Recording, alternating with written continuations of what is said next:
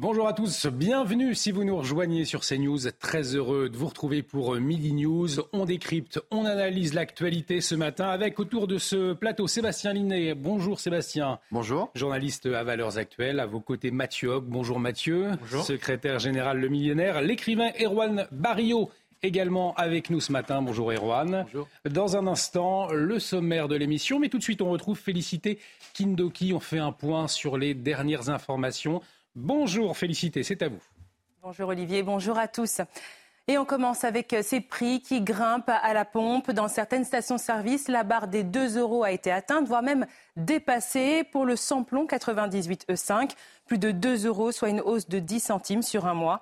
Le samplon 95 E5, 1 euros 942 le litre, en augmentation de 9,3 centimes par rapport au mois dernier. Le gasoil est affiché à 1 euro 882, soit plus 17 centimes sur un mois et les prix ne sont pas prêts de baisser. Des frais de rentrée scolaire de plus en plus élevés, là encore, face à l'inflation, les familles sont obligées de s'adapter. Et bien que l'allocation de rentrée scolaire a été versée à environ 3 millions de bénéficiaires hier, beaucoup, de, beaucoup trouvent qu'elle n'est pas suffisante. Écoutez. S'il y a plus de personnes et euh, être vraiment ciblé pour acheter des fournitures scolaires. D'une manière globale, les augmentations de prix sont relativement choquantes et euh, je pense que le contexte mondial ne peut pas tout expliquer et ne peut pas tout justifier. Pour les gens plus modestes, c'est sûr qu'ils ont auraient besoin que ce soit augmenté euh, en conséquence par rapport à l'inflation. L'agenda, je pense qu'on va pas vraiment regarder le prix pour le coup. On regardera plutôt les prix sur les cahiers, les choses comme ça. Et l'agenda, bah, c'est quand même quelque chose voilà, qui reste sympa et qu'on va utiliser toute l'année. Face aux menaces des dealers, les, Corses ne se laisseront pas faire alors que dimanche, des agents municipaux ont été menacés de mort dans le secteur des Cannes à Ajaccio. Les habitants haussent le ton pour que leur quartier ne devienne pas une zone de non-droit. Ensemble, ils ont décidé de se mobiliser. Une manifestation citoyenne doit avoir lieu aujourd'hui à 17h aux côtés de plusieurs mouvements nationalistes et associations. L'un des porte-paroles explique ce rassemblement solidaire. Aujourd'hui, euh, comme on peut le voir sur le continent, des bandes tentent de régner en maître sur des secteurs, euh, mais euh, on voit bien qu'il y a une saine réaction du peuple corse hein, qui, qui, après cette agression odieuse d'agents publics d'Ajaccio, s'est manifesté voilà, pour, pour dire non, puisque nous sommes dans une société de proximité, tout le monde se connaît, les agents ont tout notre soutien et nous serons présents au rassemblement pour aller dire à ceux qui entendent faire de la Corse une zone de non-droit ou une zone où dans certains cas les gens ne pourront pas euh, venir, eh ben, nous, irons leur dire que en Corse, les Corses peuvent se déplacer n'importe où et que nous refusons ces logiques.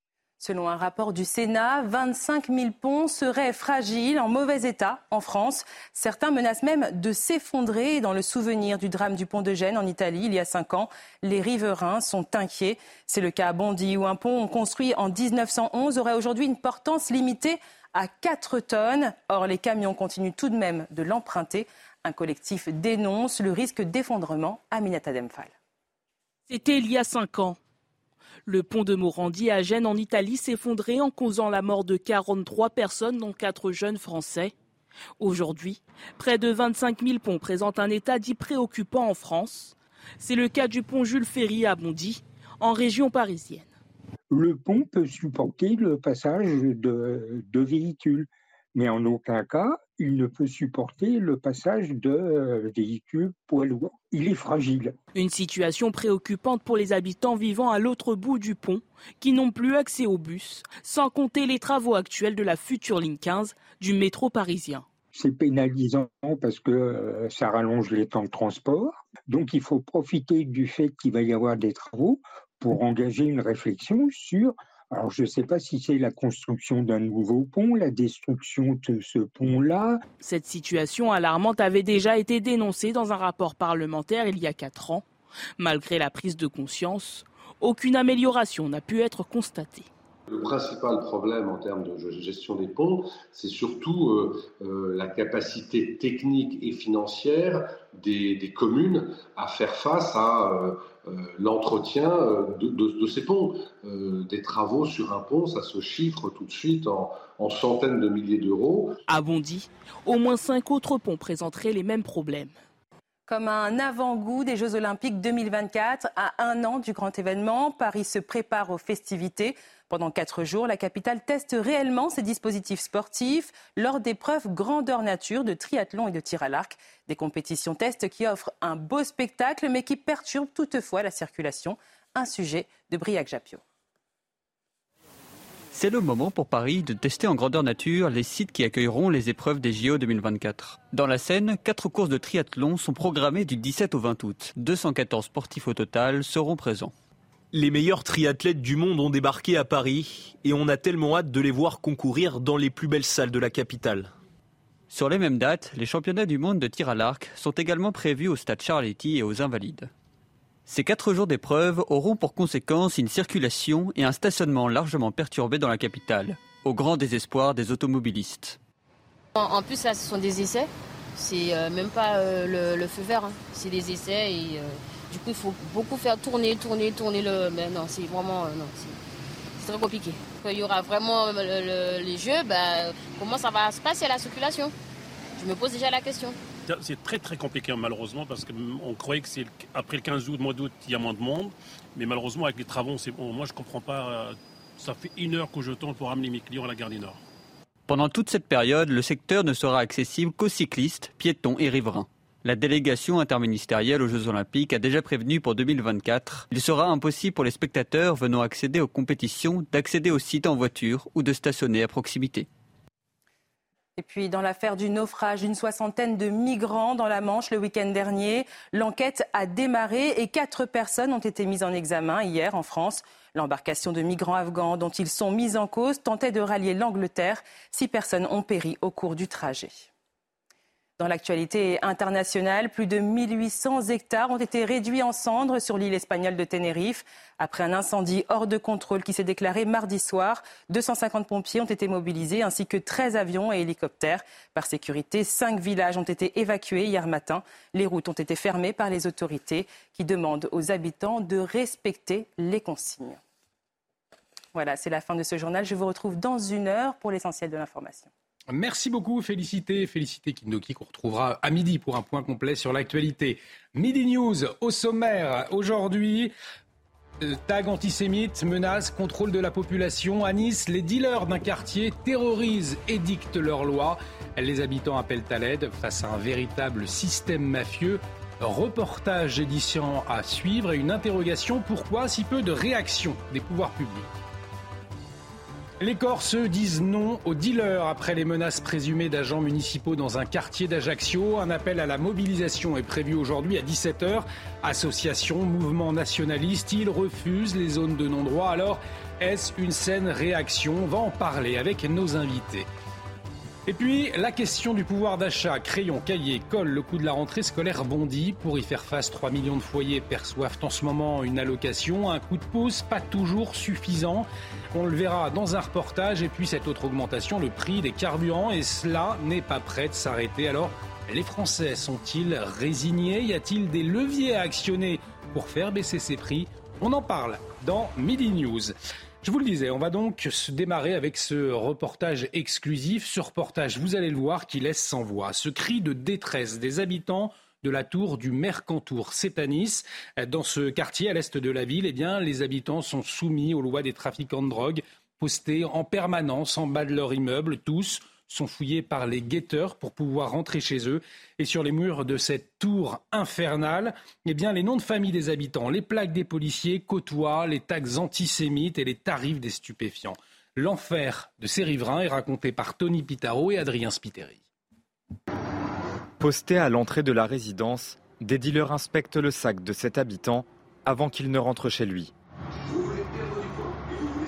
Dans cette cité HLM niçoise, les trafiquants de drogue font la loi. Un résident témoigne anonymement. C'est une véritable mafia avec un M majuscule. C'est du 24 heures sur 24, 7 jours sur 7. Nous n'avons aucun répit. Nous sommes harcelés, discriminés. Nous sommes littéralement en prison chez nous, en fait. On, ne peut plus sortir. Nous n'avons plus de vie sociale. Ça ne peut pas rester comme ça. Il risque d'y avoir un drame. Dans le hall de l'entrée, les menaces et intimidations sont bien lisibles. Les balances du 14, on les connaît, vous inquiétez pas. Les stigmates des représailles aussi, à l'image de ces boîtes aux lettres incendiées. Les tags vont même plus loin, avec des propos ouvertement antisémites. Hitler the best, le seul qui a tout compris. Sur les murs, au milieu d'armes dessinées, les tarifs des produits stupéfiants sont ouvertement affichés, tout comme les plaques d'immatriculation des policiers. Selon un ancien employé auprès du bailleur social, l'organisme est au courant de la situation. Je dirais que certains employés de ce bailleur font en sorte que ça remonte pas parce qu'il y a des petites euh, des petites affaires qui se, règlent entre eux euh, quand nous on faisait euh, des actions. Ben, de l'autre côté, ça bloquait, c'est-à-dire que ça montait pas plus haut et, on, on, nous disait, ben, on essayait de nous changer notre façon d'agir. Contacté par message, le bailleur social n'a pour l'heure pas donné de réponse. Alors effectivement, un quotidien incroyable. On va essayer de, comprendre comment nous en sommes arrivés là, dans cette tour à Nice. Mais avant, euh, messieurs, c'est vrai qu'on peut tout de même saluer le, courage, le courage de ces témoins.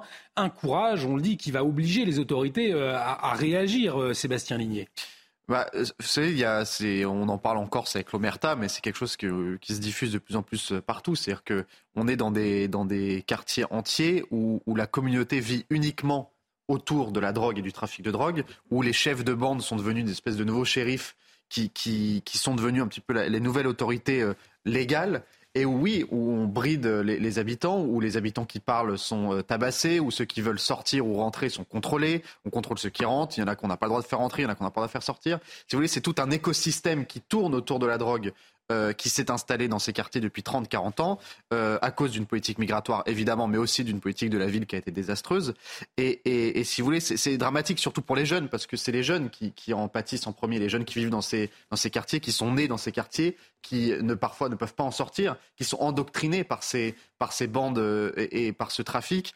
Euh, parce que euh, les, les chefs euh, et les, les, grands, les grands bandits de la drogue savent très bien que quand on prend un jeune pénalement, et il, a, il risque absolument rien, donc ils peuvent le mettre en bas des tours, ils peuvent, ils peuvent leur faire faire du, du ce qu'on appelle du gator, c'est-à-dire ils contrôlent qui rentre, qui sort, et les, les jeunes risquent rien. et un véritable système mafieux, au fond, on va y revenir. En tout cas, depuis ce matin, le reportage euh, que, le, que, nous diffusons sur CNews, il fait réagir. Il a fait réagir Eric Ciotti euh, il y a quelques minutes. On va voir sa réaction sur les réseaux sociaux. J'appelle à une réaction du préfet et du maire de Nice pour mettre fin immédiatement à cette situation que je dénonce depuis des semaines. Au 151 bis route de Turin, les habitants sont pris en otage par les trafiquants qui les menacent de mort et leur font vivre un, enfer. On le voit, il y a eu tout de même des réactions. Euh, Erwan Barrio, Éric Ciotti avait déjà alerté effectivement. Euh, néanmoins, on voit qu'il y a un système mafieux derrière et un système mafieux qui ne semble pas euh, inquiéter euh, les, dealers et qui ne semble pas non plus pris en compte par l'État, malgré les alertes. Comment vous le comprenez? L'État, vous l'avez dit, c'est bien une prérogative de l'État que de faire régner l'ordre, la sécurité et la justice dans toutes les parcelles du territoire national. On voit bien qu'aujourd'hui, ce n'est pas le cas. Donc Éric Ciotti on appelle au maire de Nice et à Gérald Darmanin. Je crois que l'appel au maire de Nice, c'est plus de la petite politique euh, locale, politicienne, mais l'appel à Gérald Darmanin est justifié. Pourquoi je dis que le maire de Nice, euh, évidemment le maire de Nice, il fait ce qu'il peut. C'est-à-dire le maire de Nice, il a l'une des meilleures polices municipales euh, de France, il faut quand même le dire. Les policiers municipaux de Nice sont entraînés par le RAID.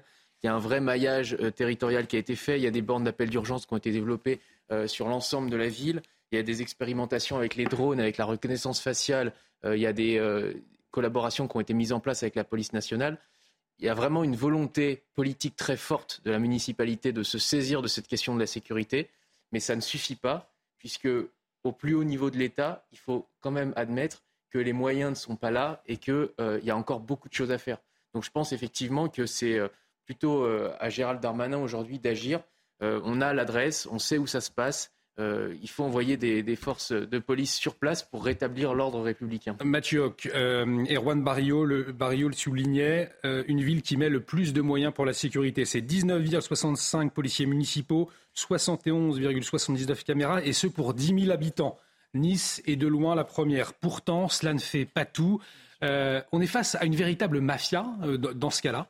Tout à fait. On est, on est là face à une, à une économie, une société parallèle qui prospère sur une économie informelle et criminelle. Je suis d'accord, il y a la question du trafic de drogue, du trafic d'armes, etc. Mais il y a aussi plus généralement tout ce qui va relever de l'économie informelle, la vente à la sauvette, la vente de, euh, de, marques, euh, en, de marques qui sont euh, fausses, etc., la vente du faux. Et donc tous ces éléments-là alimentent une économie circulaire et mmh. parallèle qui est complètement, qui permet en fait à des gens de pouvoir être indépendants tant sur un point de vue sécuritaire, avec leur propre arsenal de sécurité, que d'un point de vue culturels avec leur propre écosystème de valeurs. Et là-dessus, vous avez une, deuxième société qui s'est fondée, qui effectivement prend en otage la grande partie des riverains qui vivent dans ces quartiers-là, qui ne leur permet pas de sortir de la pauvreté. Et donc là, vous avez, euh, à cause de la politique migratoire, de la politique de la ville et de la politique d'emploi, une situation qui est délétère.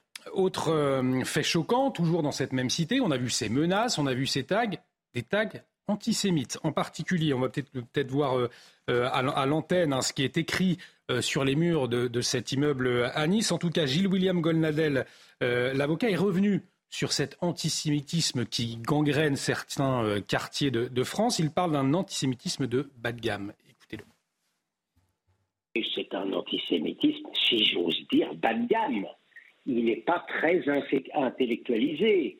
Il y a évidemment un antisionisme et un anti-israélisme pathologique entretenu par l'extrême gauche, mais il y a aussi un antisémitisme traditionnel qui laisse penser que les Juifs ont le pouvoir partout, qu'ils gouvernent les médias, euh, qu'ils ont, ont l'argent, euh, plus des thèses évidemment extrêmement complotistes, mais encore une fois, il se propage aussi parce qu'il n'est confronté à aucune sanction morale. La réalité, c'est qu'on ne le dénonce pas. Euh, effectivement, Mathieu, on va, revoir ce qui est écrit sur ces murs de cette résidence euh, à Nice. Hitler, euh, The Best, le seul qui a tout compris. On entendait Gilles William Golnadel parler d'un antisémitisme bas de gamme, mais qui n'est jamais condamné au fond. Tout à fait. Je suis tout à fait d'accord avec ce que disait William Golnadel, c'est que l'antisémitisme dans les quartiers, il provient principalement de la haine d'Israël. Dans un conflit euh, géopolitique euh, qui est de, grande ampleur entre Israël et la Palestine et qui a pris en otage une partie euh, de, la, communauté musulmane, puisque nous avons en France la première communauté juive et la première européenne et la première communauté musulmane européenne. Et donc des gens dans les quartiers pensent, évidemment à tort, ils fantasment un conflit Israël-Palestine sur la base de ce qu'ils voient depuis leur quartier, à, travers notamment les réseaux sociaux, YouTube, etc. Et, tout, et je rejoins du coup le point sur le, complotisme. Et donc vous avez de fait des violences qui se répercutent dans la société au réel, puisque les actes antisémites euh, augmentent dans la société. Et Sébastien euh, Ligné, aujourd'hui, une communauté juive qui ne peut plus habiter, mettre un pied euh, dans, dans ces quartiers. C'est que le plus dramatique, c'est que ça, ça fonctionne. C'est-à-dire qu'ils cherchent à faire fuir les juifs de ces quartiers-là et ça fonctionne. Dans, le 93, en Seine-Saint-Denis, euh, il y, a quasiment plus de familles juives. Aujourd'hui, ils ont été obligés de fuir. Ils ont été obligés de fuir aussi les services publics. C'est-à-dire qu'aujourd'hui, euh, dans les écoles publiques, euh, de plus en plus de familles juives mettent leurs enfants dans les écoles privées immédiatement. Ils essayent même plus de, tenter l'école publique parce que c'est devenu impossible pour eux. Parce qu'au quotidien, les enfants sont confrontés à cela. Il y a évidemment, je suis totalement d'accord, la question du, conflit israélo-palestinien qui gangrène cette question, mais il faut savoir pourquoi elle est, cette question est aussi présente dans les quartiers. C'est-à-dire qu'on a toute une partie à la fois de la politique, des politiques dites d'extrême gauche, mais aussi de, représentants culturels, que ce soit le rap, que ce soit un certain show business qui est très porté sur cette question, qui a totalement importé ce conflit dans les banlieues. C'est-à-dire qu'il euh, y a 20-30 ans, on en parlait beaucoup moins euh, en France qu'aujourd'hui. Et aujourd'hui, c'est devenu un, conflit omniprésent. C'est-à-dire qu'il y a évidemment euh, un, nombre de fake news et, de, questions qui sont totalement irréelles, qui sont posées sur le conflit, dont je pense que la moitié des Français ne sont absolument pas au courant de concrètement ce qui se passe en Israël et en Palestine. Ça, c'est la première chose. Mais il faut aussi parler de ces responsables qui sont à la fois les politiques d'extrême gauche qui ont fait leur beurre électoral avec ces populations en leur flattant ces questions-là en disant finalement nous on est les garants et on est les porte-parole de, euh, euh, des, Palestiniens en France, et aussi d'une partie du, showbiz et du milieu de la culture qui euh, s'est fait un malin plaisir d'importer ces questions en France. Et ça, aujourd'hui, ça a un rôle criminel sur la situation. Effectivement, il y a le, volet politique aussi qui soulève énormément d'interrogations. Je vous propose d'y revenir à partir de midi. On va y revenir largement. On sera avec un, policier également qui sera en liaison avec nous. Euh, pour nous relater la, réalité du terrain, puisque euh, vraisemblablement, eh bien, ce qui se passe à Nice, ça se passe dans d'autres quartiers en France. Mais euh, avant cela, nous allons aller à Marseille. On va aller à Marseille dans l'une des calanques préférées des vacanciers. C'est à côté, c'est Sormiou. Sormiou et ses eaux turquoises. Alors c'est absolument splendide, c'est magnifique.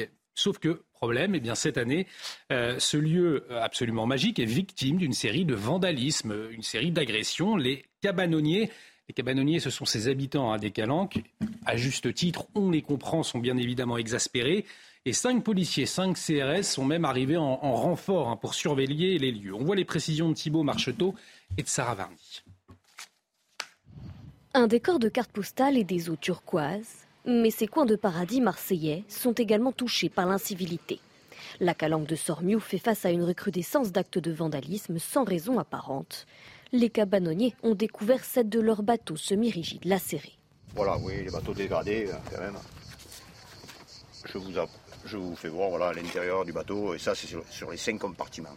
Cinq compartiments, le bateau comme ça ne peut plus flotter. En plus de ces bateaux pneumatiques, les dégradations se multiplient. je vous dis, les véhicules, euh, les voitures, euh, les poteaux coupés, le cabanon vandalisé, un scooter volé. Il y a beaucoup, beaucoup, ça, ça. C'est vraiment de plus en plus compliqué. Pour la deuxième année consécutive, une compagnie de CRS est mobilisée en journée afin d'assurer la sécurité de la calanque. Mais la nuit, les riverains sont livrés à eux-mêmes.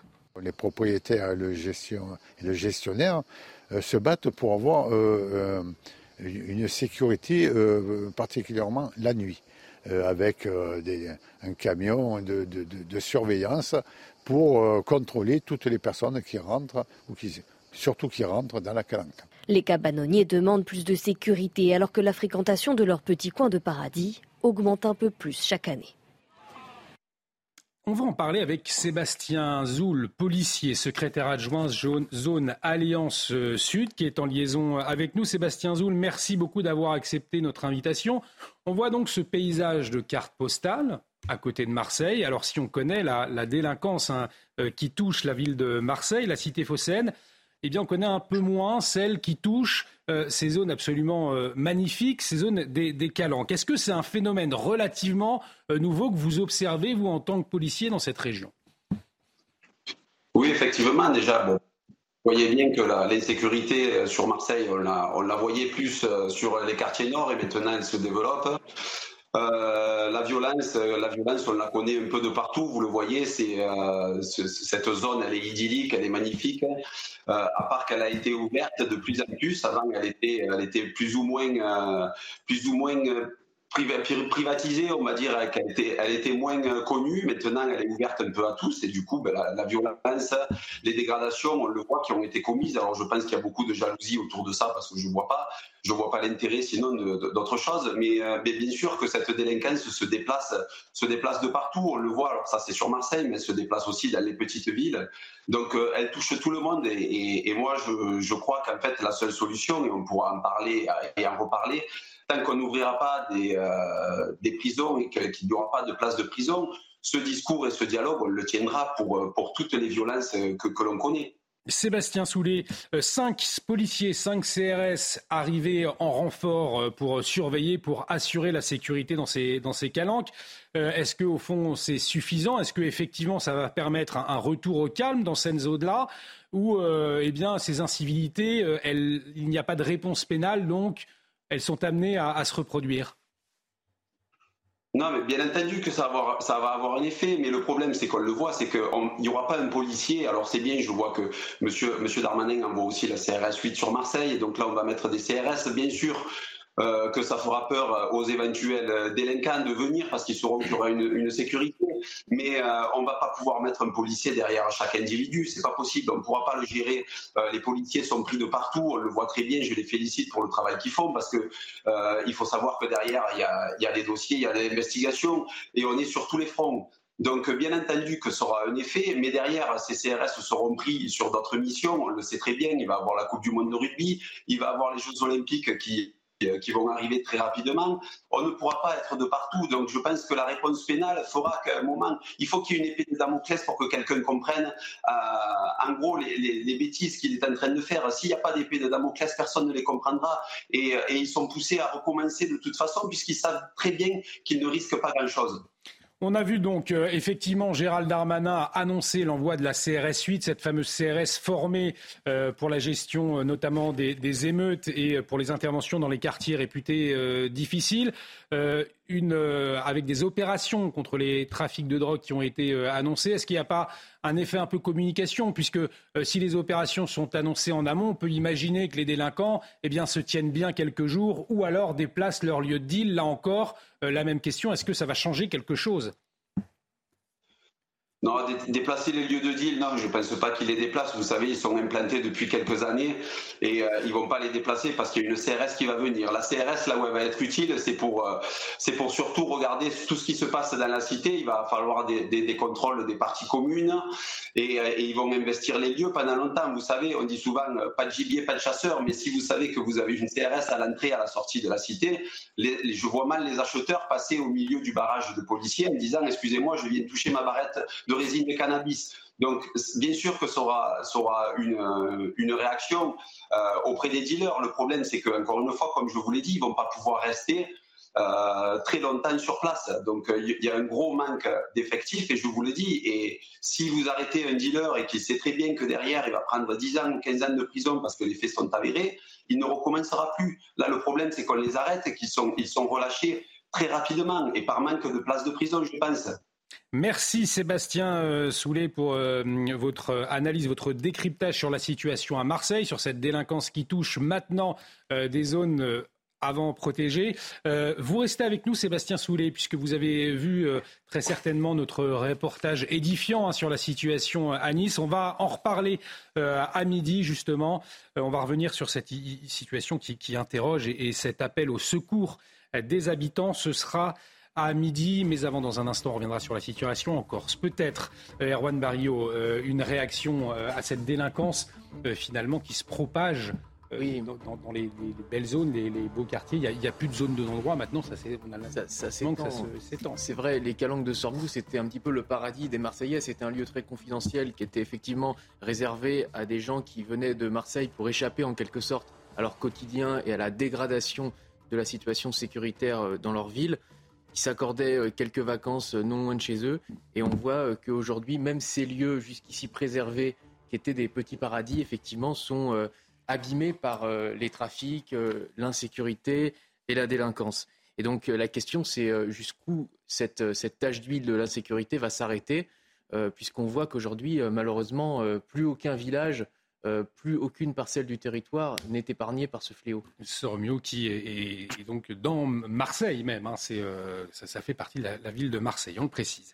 Euh, on va marquer une très courte pause, on va parler de la situation en Corse, puisque les Corses se lèvent pour, eux, dire non au trafic de stupéfiants, dire non aux zones de non-droit. Une manifestation est d'ailleurs prévue cet après-midi à 17h à Ajaccio. On en parle dans un instant. On marque une très courte pause. Restez avec nous sur CNews. De retour sur le plateau de Midi News, bienvenue si vous nous rejoignez. On débat, on analyse l'actualité euh, avec autour de ce plateau Sébastien Ligné, journaliste valeurs actuelles à vos côtés, Mathieu secrétaire général Le Millénaire. Erwan Barrio, écrivain, est également avec nous. On vous parlait hier euh, de ces Corses hein, qui se mobilisent contre les trafics de drogue, puisque dimanche, des agents municipaux ont été menacés de mort par des dealers. Ça s'est passé dans le, secteur des Cannes, à Ajaccio. Euh, les habitants alors haussé le ton pour que leur quartier ne devienne pas une zone de non-droit. Et une manifestation euh, citoyenne doit avoir lieu d'ailleurs à 17h. Les Corses disent non aux dealers. Donc, plusieurs mouvements nationalistes et associations ont déjà prévenu. Ils seront présents. Les précisions de Somaya Labidi. Un appel à manifester spontané sur les réseaux sociaux qui risque d'être très suivi cet après-midi à Ajaccio. Nous serons présents au rassemblement pour euh, aller dire à ceux qui entendent euh, faire de la Corse une zone de non-droit ou une zone où dans certains quartiers les gens ne pourront pas euh, venir. Eh ben, nous, nous irons leur dire que en Corse, les Corses peuvent se déplacer n'importe où et que nous refusons ces logiques. À l'origine de cette colère, l'agression de deux agents municipaux ce dimanche par des trafiquants de drogue une colère partagée par de nombreuses associations et mouvements emblématiques de l'île de Beauté. Il faut saluer hein, cette, cette, manifestation qui est une démarche populaire euh, annoncée sur les réseaux sociaux. Alors nous n'en sommes pas les, initiateurs. Euh, néanmoins, nous, nous, rallions très volontiers euh, à cet appel et entendons participer activement.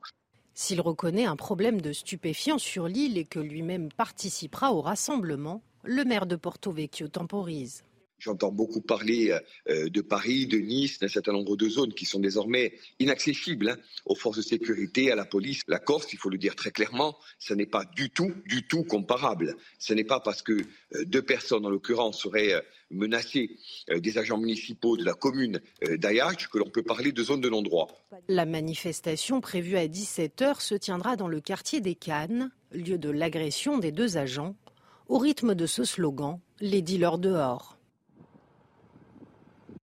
On voit une partie de ce peuple corse donc se lever contre les trafiquants de drogue, contre les, zones de non-droit, avec donc cette manifestation, ce rassemblement prévu aujourd'hui à Ajaccio à 17h. Est-ce que vous y voyez là une réaction saine au fond euh, derrière, réaction qu'on a peut-être aussi un peu oubliée sur le continent Il y a une ancienne candidate à la présidence de la République, euh, Ségolène Royal, qui disait qu'il y avait des colères saines. En l'occurrence, ici, c'est une colère saine. Les riverains euh, ont le droit et ont le, même le devoir, je pense, d'exprimer leur colère face à une situation territoriale qui est véritablement insupportable. Euh, là-dessus, moi j'y vois en termes de cause euh, le fait, notamment la loi SRU, la loi sur le renouvellement urbain, qui impose à toutes les villes d'avoir 20% de logements sociaux. Pourquoi? Parce que cette loi-là, en fait, dans, qui a été une loi socialiste des années, euh, des années 2000, a en fait permis d'étaler la délinquance sur tout le territoire national en développant le nombre de quartiers qui initialement étaient plutôt circonscrits à Paris, Paris, Lyon et Marseille cette loi-là les a étalés dans tout le reste de la France. Et donc vous vous retrouvez maintenant avec 1500 quartiers de la politique de la ville. Ça fait 15 euh, par département et euh, avec donc justement une délinquance qui s'est étalée sur tout le territoire. Et, la Corse n'a pas été épargnée. Et la Corse n'a pas été épargnée, les Outre-mer n'ont pas été épargnés, les, dans les, les, villes moyennes n'ont pas aussi été épargnées. Et donc là, vous avez des Français euh, qui justement expriment leur colère, qui est une colère que je trouve saine. Mais est-ce qu'on ne peut pas redouter en même temps, Sébastien Ligné, effectivement colère saine, et en même temps, est-ce qu'il n'y a pas ce risque que certains eh bien, souhaitent se, venger eux-mêmes et ne fassent plus confiance à, la justice Est-ce que effectivement il y a cette interrogation, ce risque selon vous? Bah, Il y a évidemment ce, risque. Euh, c'est vrai qu'on on est forcément partagé parce qu'il y a une partie de, de, moi, euh, parisien, qui, qui voit euh, l'intégralité de la France métropolitaine, mais particulièrement la région parisienne, se déliter depuis 20-30 ans. Donc évidemment, il y a une partie de moi qui me dit euh, c'est quand même fabuleux d'avoir une population euh, qui réagit au premier, au premier incident, si vous voulez, au, premier, au premier flic qui est attaqué. Là, ça réagit donc à, une prise, je crois, de plus de 100 kilos de, de, drogue hein, des policiers. C'était hier, c'est la, la BRI ont réagi immédiatement et ça a entraîné une réaction en chaîne. Donc il y a une partie de moi qui me dit c'est magnifique de voir un peuple qui se réveille immédiatement à la première, au premier avertissement et qui dit maintenant stop. Maintenant, évidemment, euh, euh, je ne vais pas tomber dans la caricature, mais on connaît les caractéristiques du peuple corse, comme on dit et on sait que c'est un peuple fier et qui va se défendre. Et, donc évidemment qu'il y a un risque de, débordement. Maintenant, il faut comprendre pourquoi ils sont aussi énervés. C'est-à-dire que quand on écoute les, témoignages, on entend exactement la même chose que ce qu'on avait pu entendre en France euh, continentale euh, il y a 20-30 ans. C'est-à-dire que ça montre une nouvelle fois que les mêmes actions entraînent toujours les mêmes conséquences. Vous parlez de la politique de la ville, il y a évidemment la question de l'immigration avec des, des Corses qui vous disent nous on reconnaît plus dans certains quartiers notre île et la Corse qu'on a connue quand on était jeune. Et, donc, on assiste exactement à la même chose qu'on a connue en France continentale depuis 20 ans, c'est-à-dire qu'il y a d'abord l'immigration, ensuite il y a la pauvreté, il y a le trafic de drogue qui vient, se, qui vient gangréner une situation explosive, et ensuite il y a une délitation, un délitement progressif et, et la séparation. Et aujourd'hui, on a l'étape de la séparation où il y a des Corses qui disent on ne reconnaît plus ces quartiers, on ne peut plus y rentrer, la différence avec le, la France continentale, on va dire, c'est que les Corses, ils disent bon bah nous, si, nous, si on refuse de, si nous refuse l'accès, on va rentrer euh, nous-mêmes. Mais Jean-Christophe Anglini, le maire de Porto Vecchio que nous entendions dans, dans le sujet, Juan Barrio, temporisait. Il disait attention, nous ne sommes pas non plus dans la situation que l'on peut connaître euh, à Marseille par exemple. Donc on voit que c'est un, début, mais ils veulent mettre le, le hola finalement tout de suite. C'est un peu ça, cette réaction euh, qu'on observe aujourd'hui? Oui, on observe cette réaction, mais en même temps, on note qu'il n'interdit pas cette euh, manifestation citoyenne. Il pourrait euh, prendre ses distances avec elle, non, il temporise, mais il ne s'inscrit pas en faux avec cette démarche. Oui. Ce, ce qui est très intéressant, c'est le témoignage de Luc Bernardini qui dit Ici, tout le monde se connaît. On est dans une société de proximité. C'est-à-dire qu'en fait, la Corse, contrairement euh, au reste de la France métropolitaine, et c'est peut-être ce qui fait sa spécificité, a conservé ses structures sociales. Et euh, effectivement, c'est une partie du territoire national, mais qui est restée relativement homogène encore. Avec une culture très forte. Avec une culture très forte, une identité très forte, alors que d'autres parties de la France, peut-être, se sont un petit peu plus délitées. Et cette, euh, ce maintien, finalement, d'une culture, euh, d'une identité euh, très forte, fait qu'aujourd'hui, les Corses se sentent citoyens d'abord corse avant d'être citoyen français. Et d'ailleurs, cette, cette manifestation, c'est très important le terme qu'ils ont utilisé, c'est une manifestation citoyenne. Ce terme citoyen, moi, ça me fait penser aussi aux citoyens soldats de la cité antique. Vous savez, tel que ça avait cours à Athènes et à, Sparte. C'était une, organisation qui était à échelle humaine, où chacun défendait euh, les siens, chacun défendait sa cité, chacun se battait. Et il y avait une, euh, une, sorte, une forme d'autonomie aussi de chaque cité qui n'attendait euh, rien des autres cités et qui s'organisait elle-même et qui n'attendait pas d'un quelconque pouvoir central la moindre action.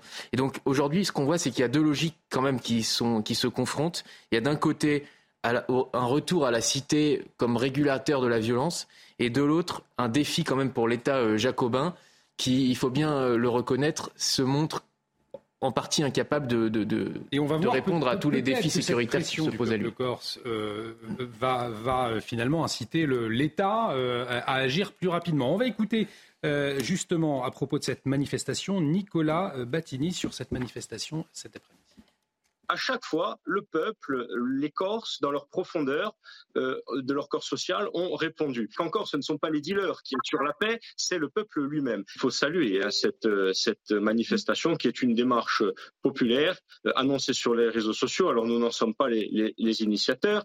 néanmoins, nous, nous, nous rallions très volontiers à cet appel et entendons participer activement afin, en effet, d'apporter notre force à cette volonté générale et globale qu'ont les Corses de ne pas les laisser s'enraciner euh, sur la terre de leurs ancêtres ce genre de pratique.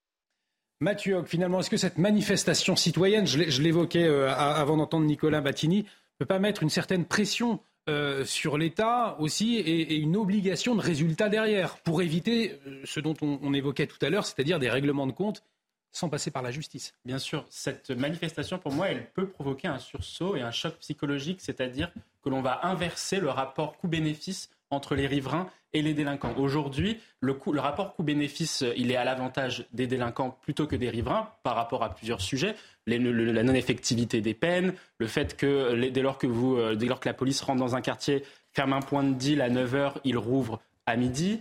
Et donc tout ça fait que les délinquants ont une, une sorte de, euh, euh ils bénéficient, on va dire, du, système. Or, ceux qui perdent, qui sont véritablement perdants, ce sont les riverains. Et euh, ça crée une situation d'injustice, et notamment, dans, notamment dans notre pays qui a une, qui a une passion pour l'égalité. C'est-à-dire que ceux qui peuvent quitter les quartiers, on a entendu parler par rapport notamment à, à nos compatriotes de confession juive, ont pu quitter les, les, les quartiers.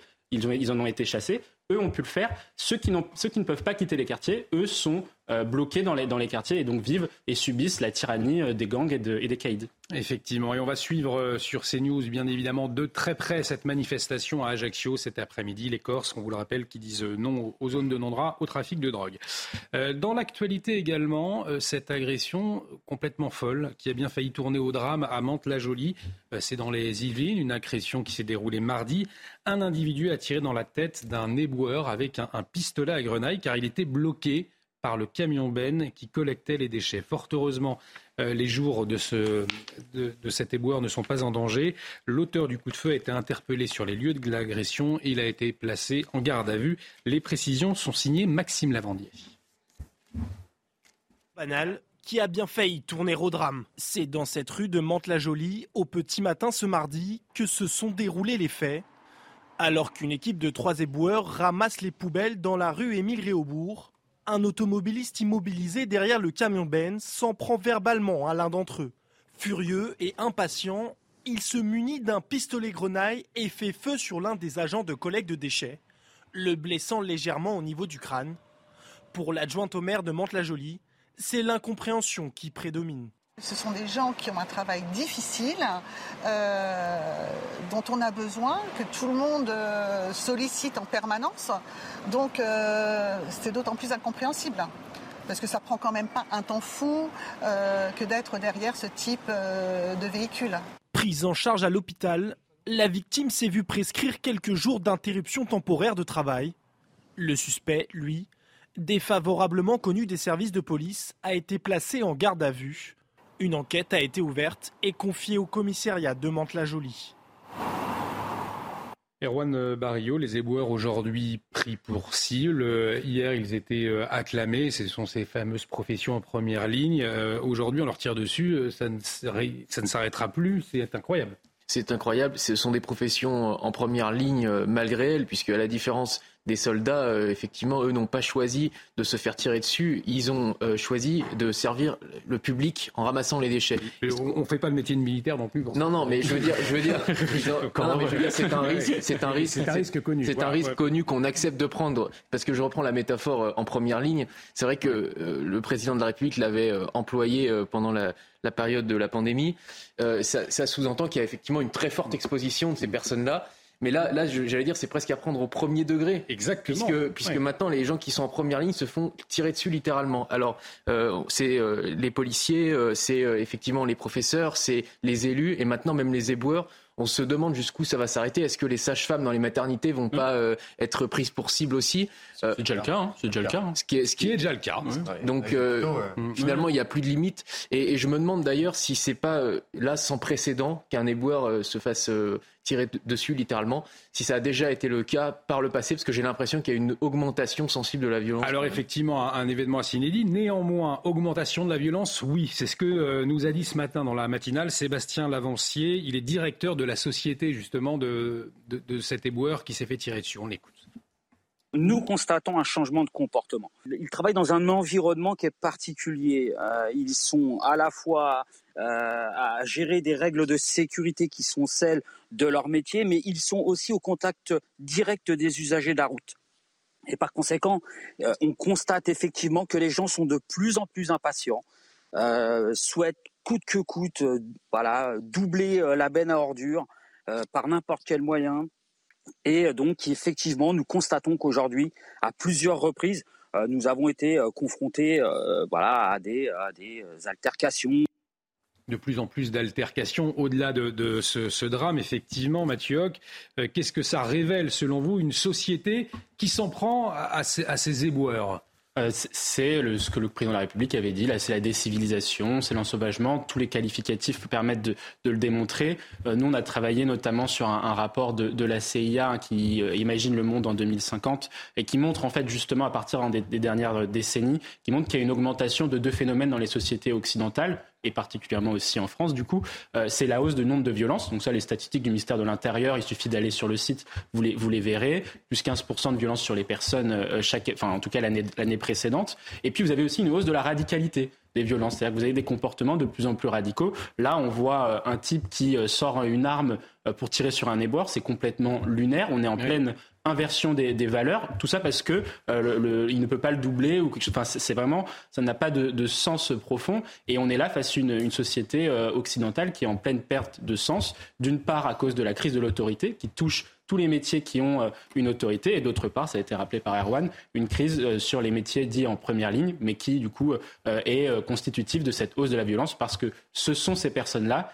qui subissent l'ultra-violence du quotidien. L'individualisme aussi de, nos sociétés, on ne supporte plus d'attendre, on ne supporte plus la moindre contrariété finalement pour beaucoup aujourd'hui, Sébastien. Il, il, a, très bien dit hein, dans, dans, l'extrait que vous avez diffusé, c'est-à-dire que l'un des symboles de cet ensauvagement-là, c'est ce qu'on va appeler la violence gratuite. C'est-à-dire que Maintenant, pour un mauvais regard, pour une voiture qui va pas assez vite, pour, euh, je sais pas, quelqu'un qui passe devant vous au supermarché, on agresse, on tabasse, on insulte, ou maintenant, carrément, on tire, si vous voulez.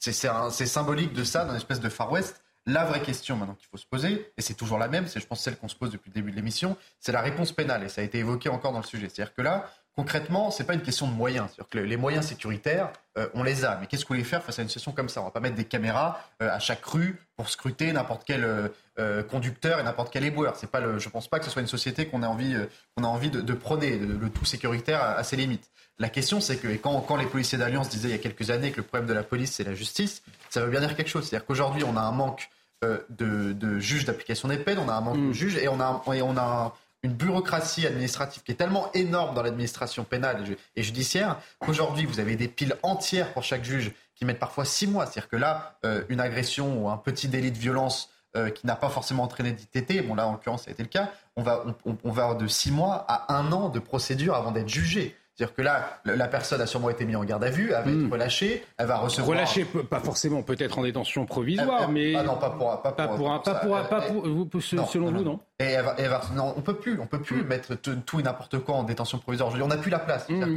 donc il va rentrer chez lui au bout de 24 heures, 48 heures. Pour avoir tiré sur un éboueur. Il, va recevoir un petit courrier euh, dans deux semaines pour lui dire bon bah dans X temps vous allez devoir être convoqué devant le tribunal et devant le tribunal on va dire bon bah votre si vous devez être jugé ce sera dans X temps. C'est-à-dire que aujourd'hui quelqu'un a tiré euh, sur un éboueur, parfois c'est un vol à la tire, parfois c'est une agression dans le métro, on va mettre 6 à 1 an, si ce n'est plus, pour être jugé. Comment voulez-vous que, notamment chez les jeunes, que les jeunes comprennent euh, l'échelle des peines, comprennent que chaque action a des conséquences, quand vous mettez un an, si ce n'est plus, pour être jugé pour une action. Là, la personne, en plus, a été défavorablement connue, c'est-à-dire qu'elle est probablement récidiviste. Pourquoi pas?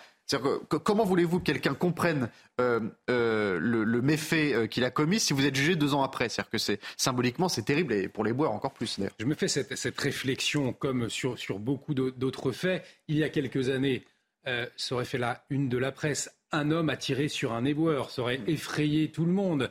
au fond, maintenant, c'est vrai que c'est quelque chose voilà, qui rentre un peu dans le quotidien, cette violence, au fond, Mathieu. Tout à fait. En fait, on a l'impression que c'est la surpopulation carcérale qui dicte la politique pénale. Mm. Euh, ça, ça a été très bien euh, décrit à l'instant. Moi, je pense, et nous pensons euh, dans notre think tank, qu'il faut justement renverser ce paradigme-là. Donc, ça suppose de travailler sur la question des moyens de la justice, qui sont effectivement insuffisamment, euh, la, justice est insuffisamment dotée quand on, la compare à l'Allemagne. On a un rapport de, euh, on dépense par habitant, on est un rapport de 1 à 2 entre l'Allemagne et la France. Mais euh, c'est surtout de mettre les moyens sur l'administration pénitentiaire et donc de pouvoir lever tous les verrous qui empêche la construction de places de prison, à, commencer par euh, les, terrains justement à récupérer auprès des municipalités pour qu'il y ait des, prisons, parce qu'une partie des élus ne veut pas, et on peut le comprendre, d'une prison dans leur, dans leur ville, et d'autre part, c'est de pouvoir mettre tous les moyens pour revaloriser, pour pouvoir justement moderniser les, prisons, pour que l'on puisse avoir, euh, qu'on arrête en fait que cette surpopulation carcérale dicte notre politique pénale, pour avoir une véritable politique pénale qui puisse assurer l'effectivité des peines parce qu'on a aujourd'hui 95 000 peines qui ne sont pas exécutées. C'est la surpopulation carcérale qui, dicte finalement euh, aujourd'hui nos, actions. Juan Barrio, euh, en tout cas les peines Oui, et ça ne devrait pas être le cas, mais on le constate malheureusement. Euh, il y aura une victime collatérale, si l'on peut dire, suite à toutes ces affaires, c'est le service public, ou en tout cas l'idée qu'on s'en fait puisque ça a bien été rappelé par Mathieu, on est dans une société d'hyperviolence dans laquelle le nombre d'actions violentes augmente à la fois en nombre et en même temps en intensité. On est aussi dans une société de l'hyper-individualisme, autre ennemi du service public, puisque, vous l'avez rappelé également, chacun ne pense qu'à soi. Hmm. Et c'est un individualisme dévoyé, puisque euh, l'individualisme, c'était quand même une conquête, euh, n'est-ce pas, du siècle des Lumières. On se concevait comme séparé du reste de la société. Et le but était finalement d'acquérir des savoirs qui allaient nous élever. Là, on voit que c'est complètement dévoyé chacun ne pense qu'à soi. Euh, cette personne n'est pas capable d'attendre que le camion Ben ait terminé euh, finalement euh, son, travail tout mmh. simplement. Et donc, d'ailleurs, je crois que le mot d'impatience a été employé dans votre sujet. Là, c'est un euphémisme. Effectivement, tous les gens impatients, heureusement, ne, ne, tirent, pas, sur, les éboueurs. Et puis, il y a une troisième composante dans ce cocktail, c'est l'hyper, l'hyperconsommation. Le, le fait de un petit peu le, syndrome du clic. Euh, les gens veulent tout tout de suite. Et donc c'est aussi ce qui tuera le service public, à mon avis, puisqu'on euh, n'est plus capable de partager, d'avoir des choses en commun et, de, finalement de, donner plus qu'on ne veut recevoir de la société. Mais par contre, il faut aussi se dire, je suis d'accord avec ce que, ce que vous dites, mais ce qu'il faut se dire, c'est que la France aujourd'hui a le niveau de prélèvement obligatoire le plus important, le niveau de dépenses publiques pour un service public défaillant. Pour un service public défaillant. Et là, on se, pose une véritable, un véritable enjeu pour les, les décennies à venir, c'est le consentement à l'impôt. Il y a des gens qui vont ne plus vouloir avoir envie de payer leurs impôts parce que quand ils voient l'état des services publics, justice, euh, police, éducation, hôpital, ils se disent j'ai plus envie de payer d'impôts. C'est une vraie problématique que euh, vous levez là, Mathieu, qu'on aura l'occasion d'en débattre, je pense, euh, prochainement autour de, ce plateau. On va marquer une pause. Dans un instant, on va revenir sur ce reportage exclusif, ce reportage qui laisse sans voix, vous allez le voir, ce cri d'appel, de détresse des habitants de la tour du Mercantour. Euh, cela se passe à Nice, ils sont littéralement pris en otage par une bande de dealers une bande mafieuse même. On en parle dans un instant. Restez avec nous sur notre antenne. À tout de suite.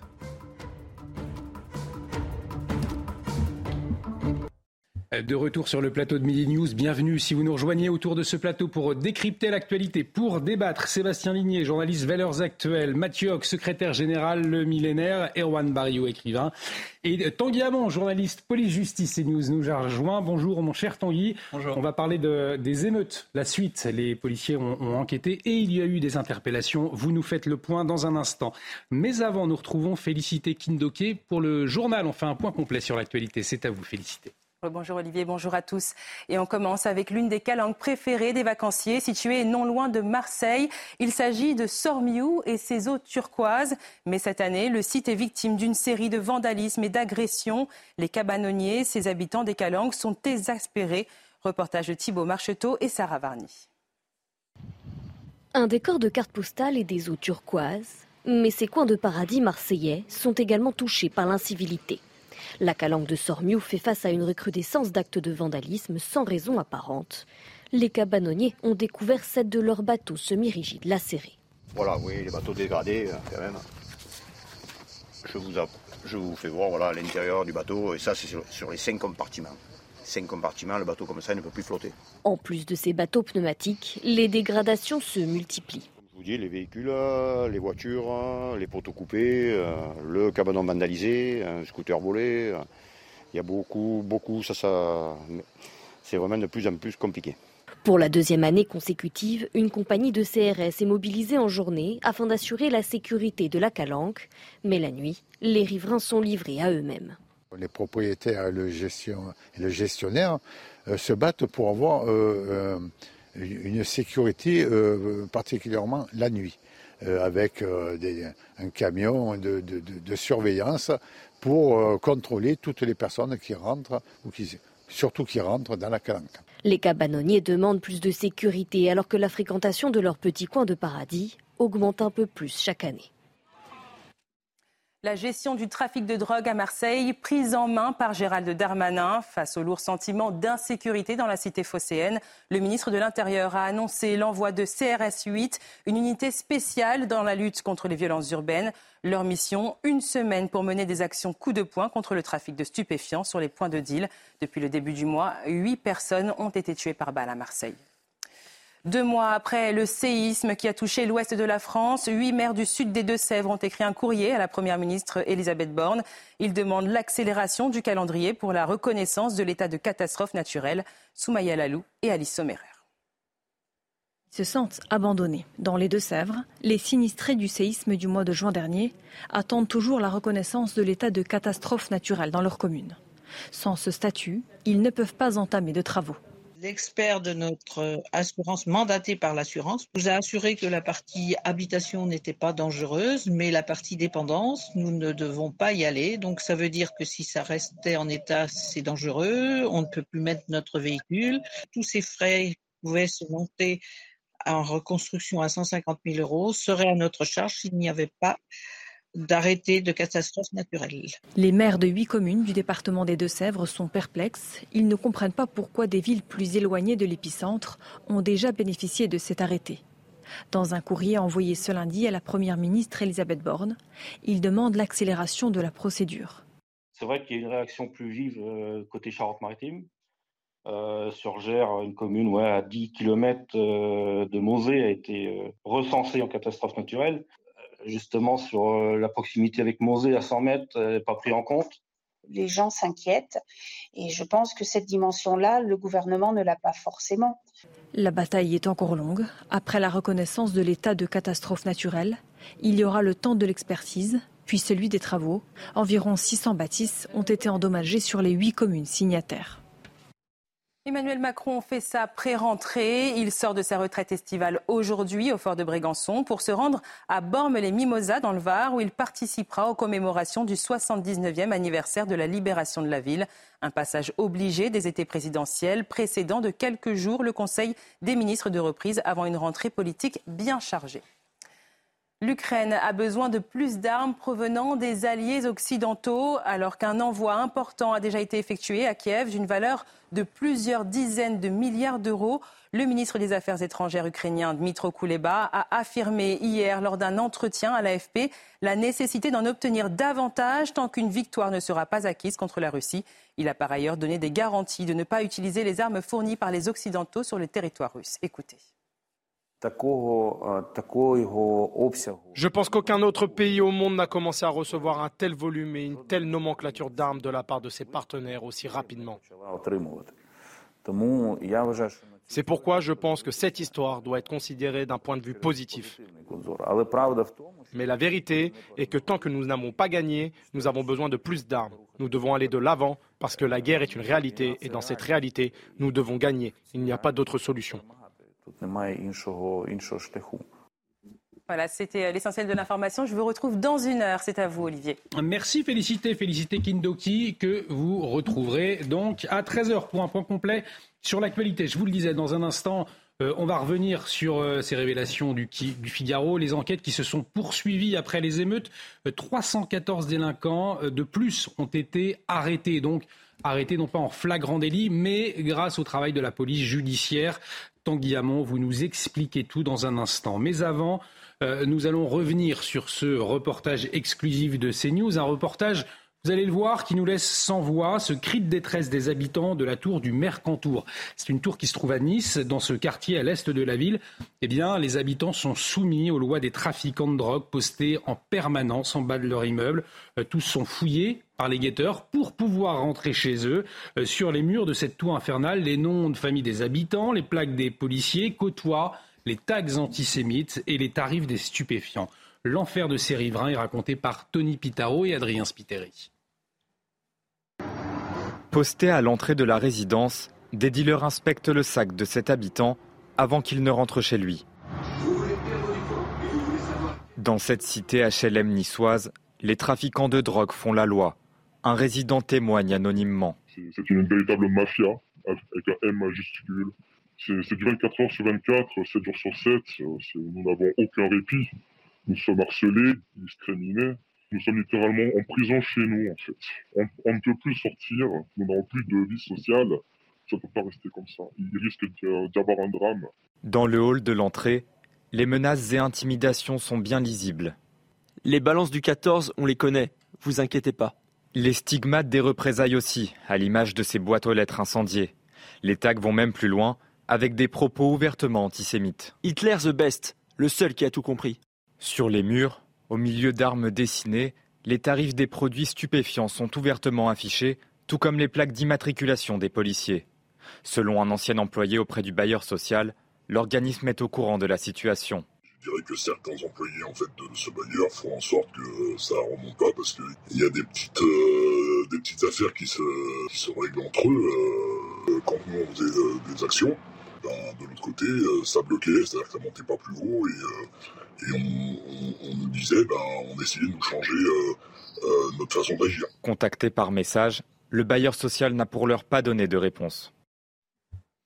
Situation absolument euh, édifiante, je vous le disais. On va en parler justement avec un policier, Sébastien Soulet, secrétaire adjoint zone Alliance Sud, qui est avec nous. Euh, nous sommes donc tous interpellés hein, par ce, reportage euh, à Nice. La situation et le, cri d'alerte, l'appel au secours hein, de, de, ces habitants. cette situation-là, dans ce quartier, elle existe ailleurs? Ben, L'image que nous venons de voir, bien sûr, c'est insoutenable. Hein, c'est insoutenable de voir ça. Le problème, et euh, c'est triste de le dire, mais c'est des situations que j'ai connues il y a plus de 15 ans déjà dans les quartiers nord de Marseille. Donc là, tout le monde s'offusque, mais cette situation, elle est bien connue, euh, bien connue autre part. Euh, moi, j'ai connu la, même chose où les dealers et, et les choufs à l'entrée de la cité vous dirigent sur un parking, vous accompagnent jusqu'au bâtiment, vous vous donnez presque le prénom de la dame chez qui vous allez. Euh, il en est de même pour les entrepreneurs qui venaient faire des, euh, travaux. En fait, c'est toujours pareil. On leur disait, voilà, je te donne jusqu'à 14h, à 14h, tu as fini ton chantier. Vous imaginez bien que l'entrepreneur va pas rester une semaine dans ces conditions-là. Donc, euh, bien sûr que ça existe, bien sûr que c'est insoutenable, mais moi, j'ai une pensée pour ceux qui habitent là-dedans, parce que c'est une, minorité de voyous, parce qu'on ne peut pas les appeler autrement, euh, qui emmerdent la vie des, braves gens qui vont travailler tous les matins. Et ça, c'est insupportable, parce que la police fait son travail, la police est là tous les matins, elle est là toute la journée. Les services d'investigation font un travail formidable, et je pense que c'est pour ça qu'on en arrive souvent avec des saisies records, c'est qu'on a un travail formidable derrière, mais, derrière, on oublie souvent les gens qui habitent dans, dans ces quartiers une fois que la police est partie, les pauvres, ils restent, ils restent seuls dans leur, dans leur appartement. La plupart du temps, j'ai connu même ces appartements qui restaient ouverts parce que les dealers se réfugient à l'intérieur quand il y a des, des opérations de police. Donc, bien sûr que c'est insoutenable pour ces gens-là, mais il reste une minorité de, voyous. Donc, je pense qu'il va falloir avoir une réponse ferme euh, concernant ces voyous pour y mettre fin.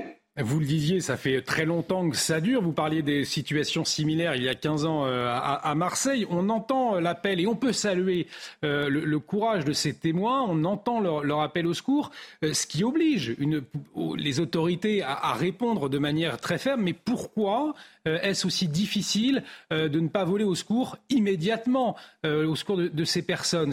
On est face à un système mafieux très compliqué à démanteler?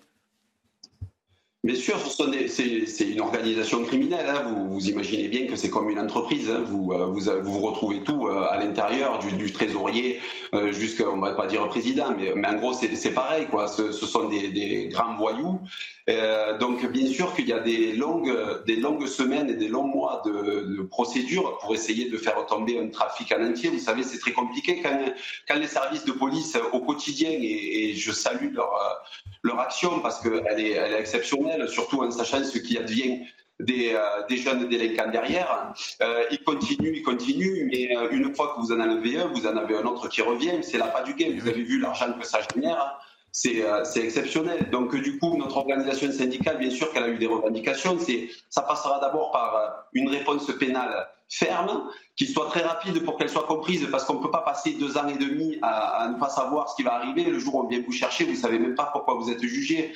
Et ensuite, on a l'Observatoire de la réponse pénale. Je pense que ça passera par là. Il faut qu'on sache exactement quelle, quelle, euh, sur la réponse pénale, il faut qu'on sache exactement la peine qu'ils encourent, la peine qui est prononcée, et surtout la peine qu'ils vont, euh, vont faire réellement à l'issue, parce que ça, c'est insupportable. Et je pense que les solutions, bien entendu, que la solution unique, elle n'existe pas, sinon on l'aurait trouvée depuis bien longtemps, mais ça, passera forcément par une réponse pénale euh, rapide et surtout ferme.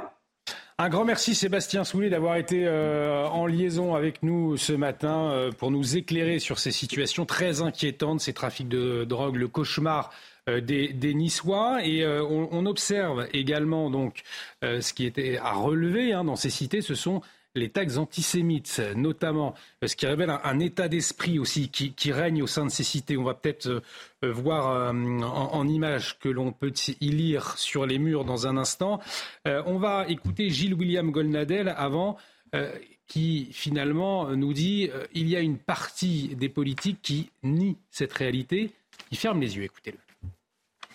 Vous avez une extrême droite résiduelle qui continue à propager l'antisémitisme.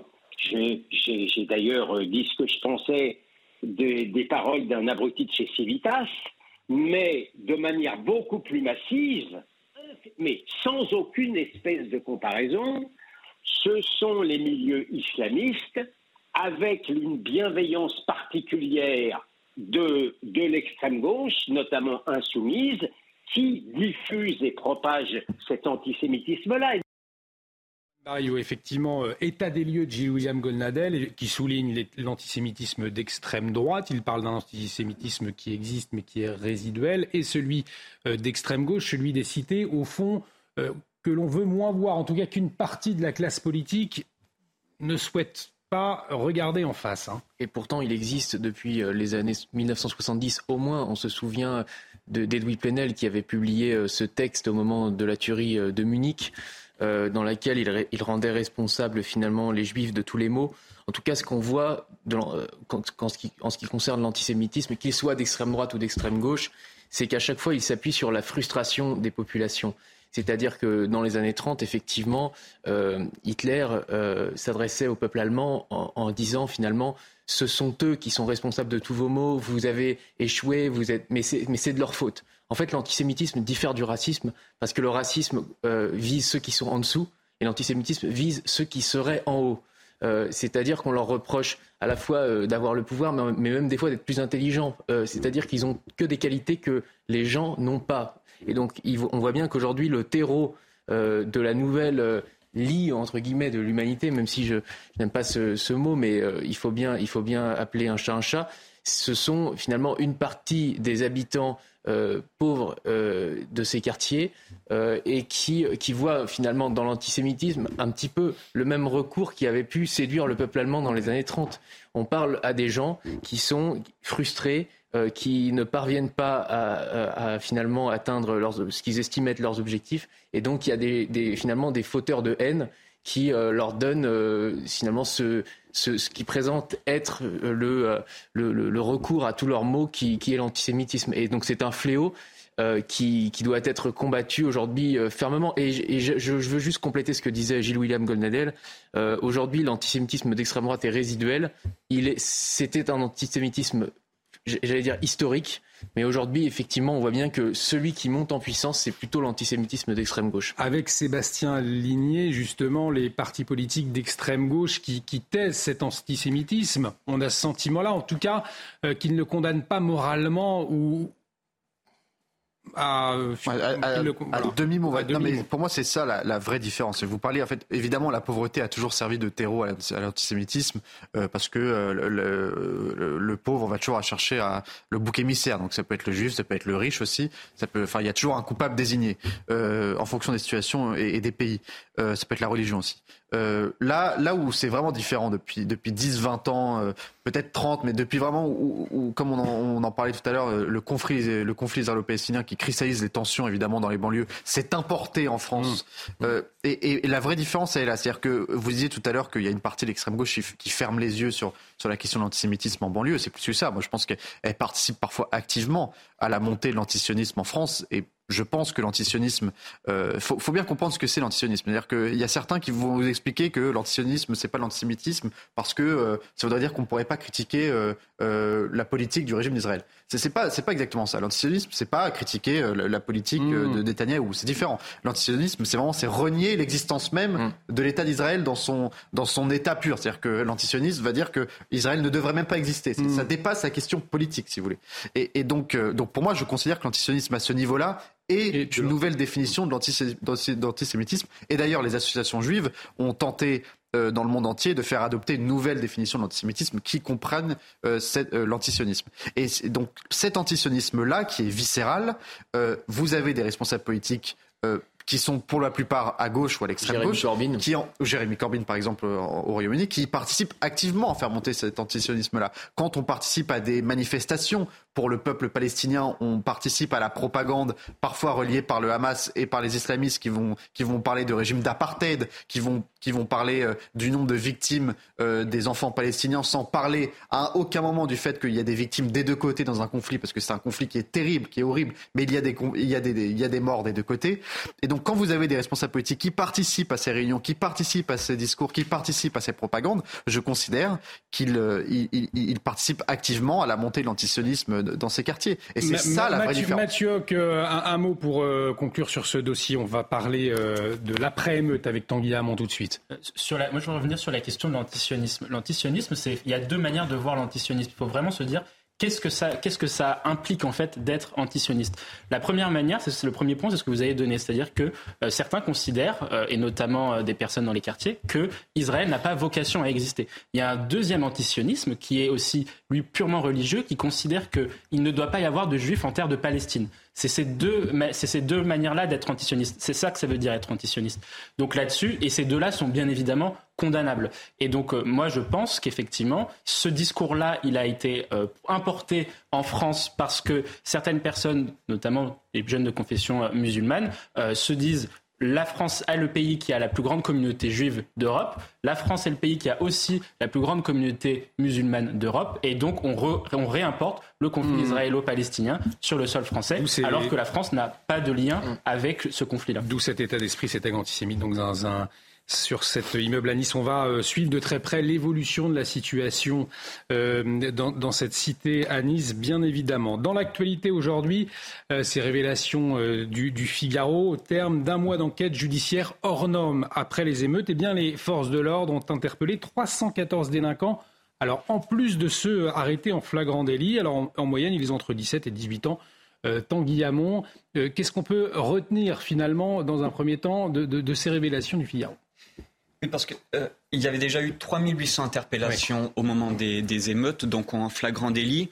Mais évidemment, les enquêtes ne, ne se sont pas arrêtées euh, à la fin des émeutes. Les policiers ont continué leur travail.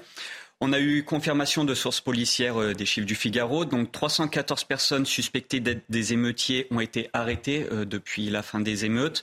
La PJ a notamment mené 170 enquêtes euh, sur des faits un peu plus sensibles. Donc comment est-ce qu'ils fonctionnent les policiers pour, leurs enquêtes? Ils s'appuient beaucoup sur, sur l'ADN.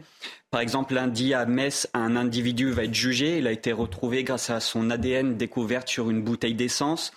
À Lille, euh, cinq personnes sont en détention provisoire. Là, leur ADN avait été retrouvé sur des cocktails Molotov qui avaient été lancés contre un commissariat.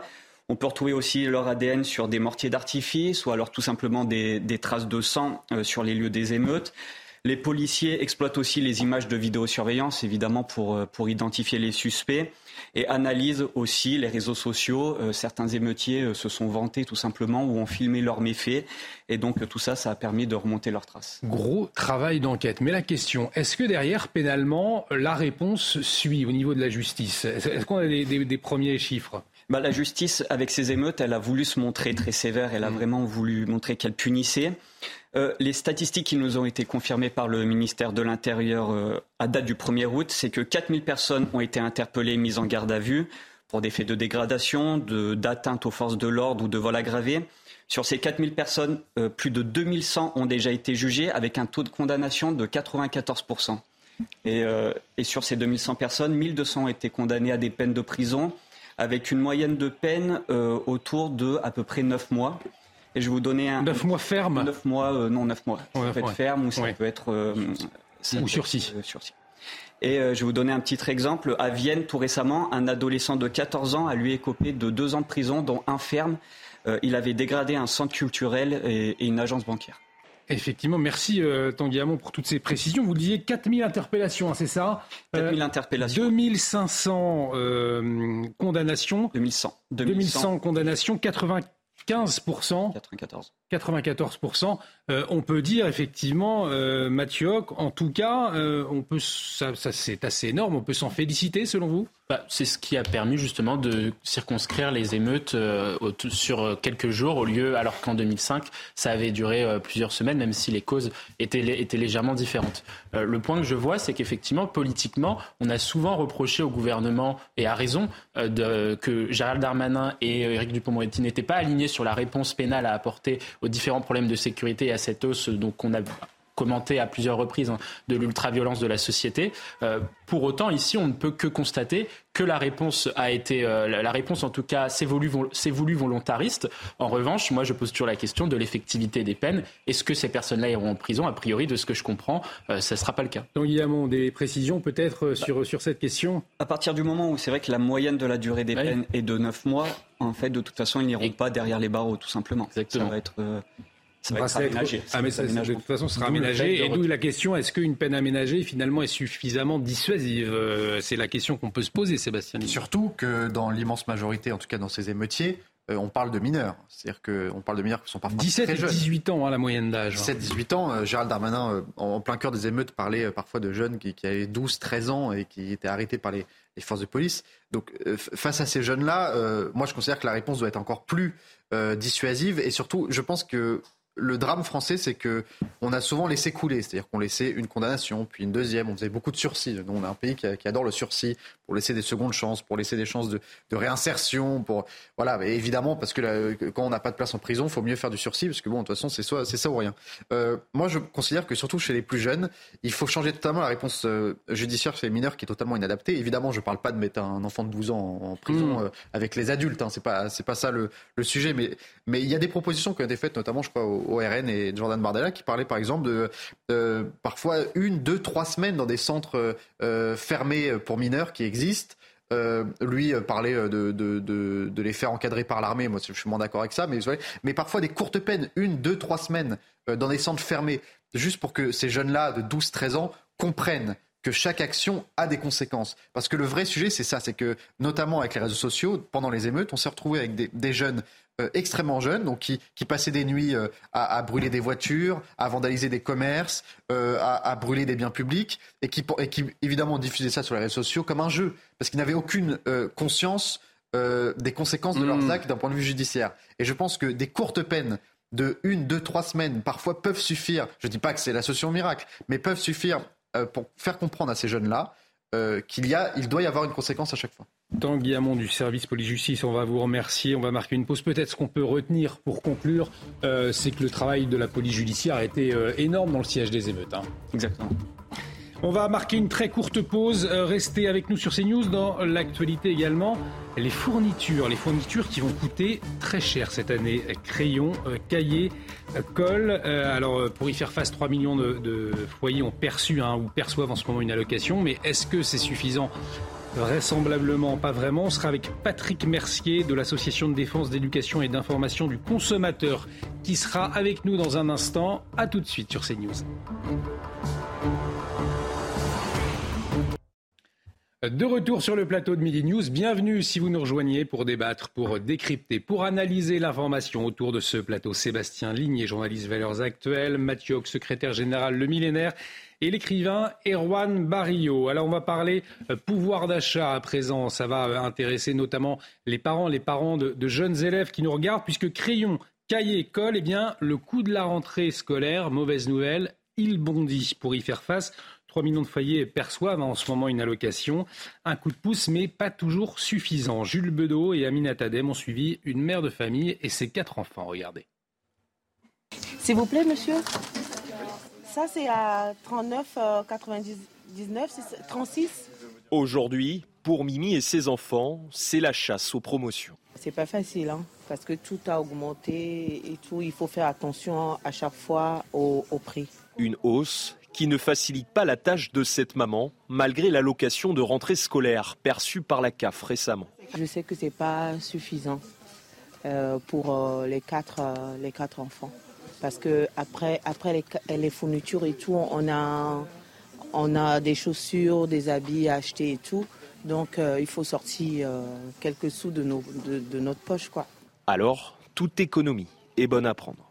Les sacs, il n'y en a qu'à une personne que j'ai acheté le sac, mais les autres, on a conservé leur sac euh, pour l'année prochaine. Par rapport à l'année précédente, les prix des fournitures ont augmenté de 10% dans ce magasin. Bah, c'est dû à l'inflation, l'augmentation du prix des matières premières et du coût de l'énergie. Selon un rapport de la Confédération syndicale des familles, les parents devront dépenser cette année entre 900 et 1700 euros en moyenne pour la scolarité d'un enfant. Ce jour-là, Mimi a dépensé 92 euros au total. Plus de 11% d'augmentation donc pour les fournitures scolaires cette année. On va en parler avec Patrice Mercier, président de l'Association de défense, d'éducation et d'information euh, du consommateur, Patrick Mercier. Merci euh, d'avoir euh, accepté notre invitation pour nous éclairer. Donc un, coût des fournitures, on le voyait, qui a fortement augmenté hein, en un an. Le panier moyen pour un élève en école primaire, c'est 233 euros contre 190 en 2022. Effectivement, c'est un coût. Comment est-ce qu'on explique cette hausse? pour l'expliquer, il faut peut-être demander à ceux qui mettent euh, en rayon euh, leurs fournitures et, que les augmentations euh, se fassent sensiblement plus qu'on pourrait l'imaginer. Moi, je veux bien que l'Ukraine, je veux bien que le pétrole, je veux bien que beaucoup de choses, mais je pense aussi que les, grandes surfaces, parce que c'est eux quand même qui sont vecteurs de vente, euh, ont, comment dire, augmenté d'une façon peut-être pas proportionnelle avec ce qu'ils avaient envisagé de faire pour pouvoir faciliter la rentrée des, enfants euh, en, établissement scolaire. ceci dit, euh, j'ai entendu une mère de famille disait que c'était pas facile avec quatre enfants. Bon, d'abord, quatre enfants, c'est pas la moyenne euh, des enfants par famille scolarisée. Et puis, de part, elle a cité à un moment donné les chaussures. Alors, euh, remettons, cadrons les choses. Euh, je ne pense pas que ces enfants soient sans chaussures juste la veille de la rentrée scolaire. Alors, il me semblerait intéressant, c'est d'abord de, contrôler un peu les prix, et, ça doit varier en fonction de, de, ce qui peut se passer dans certains magasins, et puis euh, surtout euh, de se dire, euh, soyons raisonnables, n'achetons pas n'importe quoi, ne cédons pas à une demande légitime pour un enfant d'un comment dire d'un produit de euh, pas forcément que de qualité mais de, de, connexion par rapport aux autres et soyons euh, vigilants à ne pas dépenser plus qu'il ne faut. Juste une petite remarque si vous me permettez. C'est, il est évident qu'il faut venir en aide aux familles les plus défavorisées, les plus fragiles. c'est vrai. Mais euh, je m'interroge aussi sur un autre secteur, c'est-à-dire où est-ce que vous mettez le curseur pour faire que ceux qui ne sont pas assez pauvres pour pouvoir bénéficier de cette rentrée euh, scolaire, cette allocation, euh, qu'est-ce qu'on en fait? On, les laisse sur la route, ils n'ont rien, alors que pour eux l'inflation va être de, fouet, et ils n'ont pas d'allocation. Moi je pense qu'il faudrait penser le, système un petit peu différemment. Qu'est-ce qu'on met derrière ce panier euh, d'achat, cette allocation d'achat, quels sont les, produits, et surtout aussi euh, peut-être avoir une, diminution progressive de euh, l'allocation en fonction aussi des personnes qui ne peuvent pas en bénéficier parce qu'ils sont juste à la limite, parce que le curseur ne, les, concerne pas. Effectivement, Patrick Mercier, c'est les, classes moyennes qui en pâtissent, puisque même si vous faites des efforts et vous achetez le strict minimum, de toute façon, ce sera plus cher euh, que, l'année passée. Et ce sont ces familles-là, au fond, euh, qui vont trinquer. Est-ce que le gouvernement aurait un, levier, finalement, pour, pour aider ces, classes moyennes? Ben, Je crois que c'est un gros problème parce que c'est vrai que quand on analyse toutes les allocations, Généralement, bah, il y, a forcément un curseur et il y a ceux qui en, qui en, bénéficient totalement et ceux qui n'ont rien. Et c'est généralement les, classes moyennes qui, euh, comment dire, sont impactées. Alors la classe moyenne, c'est pas non plus euh, des milliers et des milliers d'euros de, revenus mensuels. Donc, est-ce qu'il ne serait pas possible de pouvoir faire euh, une, une, diminution de ces allocations, mais en donner en fonction aussi des revenus? Hmm. Et puis là aussi, euh, je suis désolé de vous le dire, mais euh, est-ce que euh, les revenus que l'on a déclarés sont la réalité des ressources des familles? Voilà, c'est ça. Il y, a, un enjeu, il y a un, enjeu aussi de contrôle derrière. C'est ce que vous nous dites. Oui, oui tout à fait. Et j'assume. Erwan Barrio, vous vouliez réagir au, propos de Patrick Mercier Effectivement, ça me parle ce que dit Patrick Mercier, puisqu'on voit bien que la classe moyenne aujourd'hui, non seulement est exclue d'un certain nombre de dispositifs, mais en plus paye pour euh, les, euh, les, classes euh, les plus populaires. Parce qu'effectivement, ce n'est pas les milliardaires dont on sait que la plupart ne payent pas d'impôts en France qui, eux, vont payer pour les, classes populaires. Juste un chiffre. Aujourd'hui, le plafond, vous parliez, monsieur, de, de curseur. Aujourd'hui, le plafond, il est fixé à 31 600 euros par foyer par an pour deux enfants.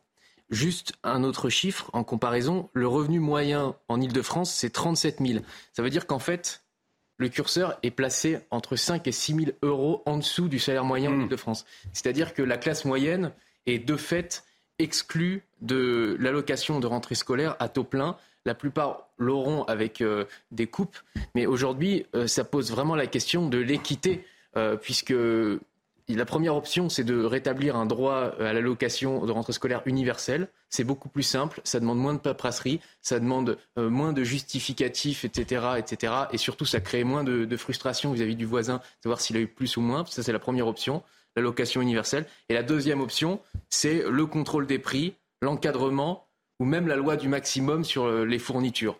Parce qu'on sait qu'il euh, y a un certain nombre, il y a une grosse partie de l'inflation qui est injustifiée Donc il y a des profiteurs de crise et euh, peut-être qu'il faut se poser la question de savoir si on ne va pas faire comme dans la Révolution française avec le pain, c'est-à-dire imposer une, une, loi du maximum sur le prix des fournitures scolaires. Patrick Mercier, cette loi du maximum sur le prix des fournitures scolaires, c'est quelque chose qui serait envisageable selon vous?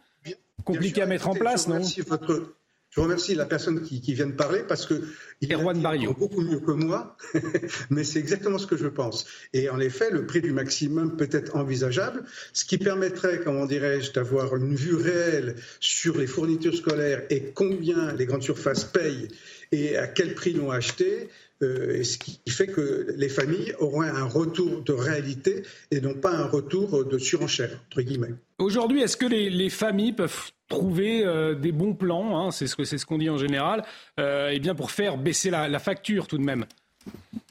Écoutez, moi je pense qu'il y, a des, braderies, il y a des, des, des, des soldes, euh, il y a des, situations où on peut, enfin on n'est pas obligé de, changer systématiquement chaque année de tout ce qu'on a acheté euh, l'année précédente. Euh, ça, ça, joue. Et puis faire jouer la concurrence, être vigilant sur les prix qui, qui sont abordés par des, des, écriteaux, entre guillemets. On sait les techniques de vente. Hein. On sait très bien que de visu, le, plus rapide, c'est pas forcément le moins cher. Et donc, il faut faire très attention comment dirais-je, que lorsqu'on achète quelque chose, que ça corresponde à une réalité et on peut faire des économies. Et, je pense que 400 euros, un petit peu moins de 400 euros pour les, 6-10 euh, ans, je crois, euh, d'aide, d'allocation, bah, peuvent, comment dirais-je, euh, aider réellement les personnes. Moi, j'ai entendu dans dans certains endroits, euh, qu'il faudrait inclure la cantine. Moi, je veux bien qu'on inclue la cantine.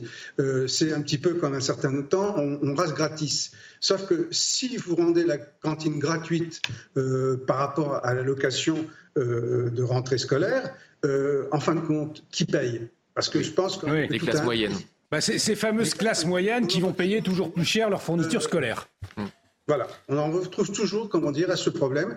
Il faudra un jour s'y attaquer euh, fermement euh, et, mettre, par exemple, sur le tapis euh, exactement ce qui, se, ce qui se fait et qu'est-ce qu'on pourrait faire pour améliorer la chose. Merci Patrick Mercier, président de l'Association de défense, d'éducation et d'information du consommateur. Merci de nous avoir éclairés, merci d'avoir accepté notre invitation sur CNews. C'est vrai, Sébastien Ligné. conclusion, ce sont les classes moyennes encore et ah, toujours qui trinquent avec les fournitures scolaires. Toujours. Là, euh, le, le, le, le cœur du sujet euh, et euh, les solutions viennent du même endroit. C'est donc l'ARS, l'allocation de rentrée scolaire, qui est donc, comme vous l'avez dit, qui est beaucoup trop restrictive dans ses conditions d'accès euh, donc le plafond est beaucoup trop faible. De toute manière, l'ARS et le, montant de l'ARS est beaucoup trop faible puisqu'on est environ 400 euros par euh, enfant. Enfin, ça dépend euh, de, l'âge de l'enfant, mais 400 euros par enfant. Et on s'était évoqué dans le reportage, on est donc à 900 euros environ. le, coût d'un enfant d'une année scolaire, c'est environ 900 euros par enfant. Donc on voit bien que l'ARS est trop faible. Ces conditions, ces conditions d'accès sont trop restrictives.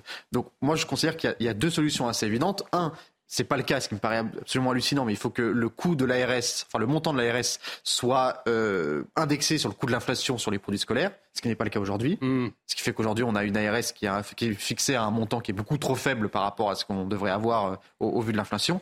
Deuxième solution, il faut régionner, il faut, il faut qu'on le fasse par région. C'est-à-dire que le coût de la vie en Ile-de-France, c'est pas, le même, effectivement, que dans le Lot. Et donc, 400 euh, euros en Ile-de-France, c'est pas la même chose que 400 euros dans le Lot. Et, et, un autre sujet, et c'était évoqué hier euh, quand, quand, quand j'étais en plateau avec un autre intervenant qui, qui vous évoquait que le problème avec l'ARS, c'est que c'est calculé sur vos revenus N-2. Oui. Donc c'est-à-dire que vous avez des gens qui bénéficient de l'ARS euh, aujourd'hui par rapport à leur revenu d'il y a deux ans, mais qui, ne pourraient plus y accéder aujourd'hui. Ce qui fait qu'aujourd'hui, non seulement l'ARS est trop restrictif dans ses conditions, dans ses conditions d'accès, mais en plus elle permet à des gens qui n'ont plus besoin de l'ARS d'y accéder. Et donc, c'est un, encore une fois, c'est un, problème administratif, administratif, complètement dingue. Et moi, je suis d'accord. Il faudrait universaliser ça. Euh, pas de perdants, pas de gagnants. Tout le monde à l'ARS. on n'en parle plus. On, va parler de, dans l'actualité de la situation euh, au Niger aussi euh, à la une. On va parler dans un instant avec Carole Diman qui va nous rejoindre. Mais avant, on parle de la hausse des prix. Il y a le carburant également hein, qui augmente. On va voir, on va faire le point avec Sarah Varny. la consommation augmente, mais la production baisse. Vous voyez les tarifs à l'antenne. Les précisions de Sarah Varny tout de suite. Ces derniers jours, les prix ont continué de flamber. Et justement, regardons un petit peu les prix de cette station essence. Le 95 est à 1,96€, le 98 à 2,06€ et le gasoil à 1,89€. C'est quasiment plus de 20 centimes de plus qu'en juillet dernier. Évidemment, les automobilistes ont conscience de cette hausse et la subissent. Écoutez. Ah bah, le prix, euh, tant qu'on dit rien et puis euh, ils vont continuer à augmenter, puisqu'on dit rien faut, faut bouger, il faut faire quelque chose. Qu'est-ce que je vous dise Moi, je suis coursier, je bosse toute la journée. Ça coûte une fortune, quoi. Moi, c'est du 25 balles par jour.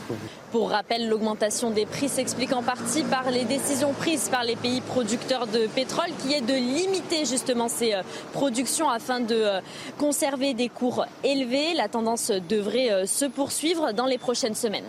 Les précisions de Sarah Varny, donc peut-être Mathieu Hoc, on se souvient du point de départ Sarah Fenzari, je me suis effectivement euh, trompé. Euh, on se souvient du point de départ euh, des, Gilets jaunes, c'était le prix des carburants.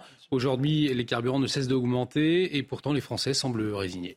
Bah, tout à fait, et c'est toujours à la fin la France du travail qui est, qui est perdante, que ce soit sur la question de la, rentrée scolaire ou là du carburant. Là-dessus, euh, sur la, question du carburant, on a assisté avec la guerre en Ukraine à un troisième choc pétrolier, après les deux premiers chocs pétroliers des années 70, qui a conduit aux mêmes effets que, euh, que dans les années 70, c'est que vous avez d'une part une inflation par les coûts très forte et d'autre part une faible croissance économique. Donc vous êtes dans un, cycle économique qui s'appelle la stagflation. Là-dessus, euh, le, gouvernement peut agir sur la question du carburant. Il a fait la ristourne. La ristourne, ça a coûté 8 milliards d'euros, c'est l'équivalent du budget euh, de la justice. C'est c'était vraiment nécessaire pour soulager le pouvoir d'achat de la France du travail. Là-dessus, nous, on, proposait au gouvernement de prolonger cette ristourne, quitte à la, à la diminuer comme ce qu'il a fait.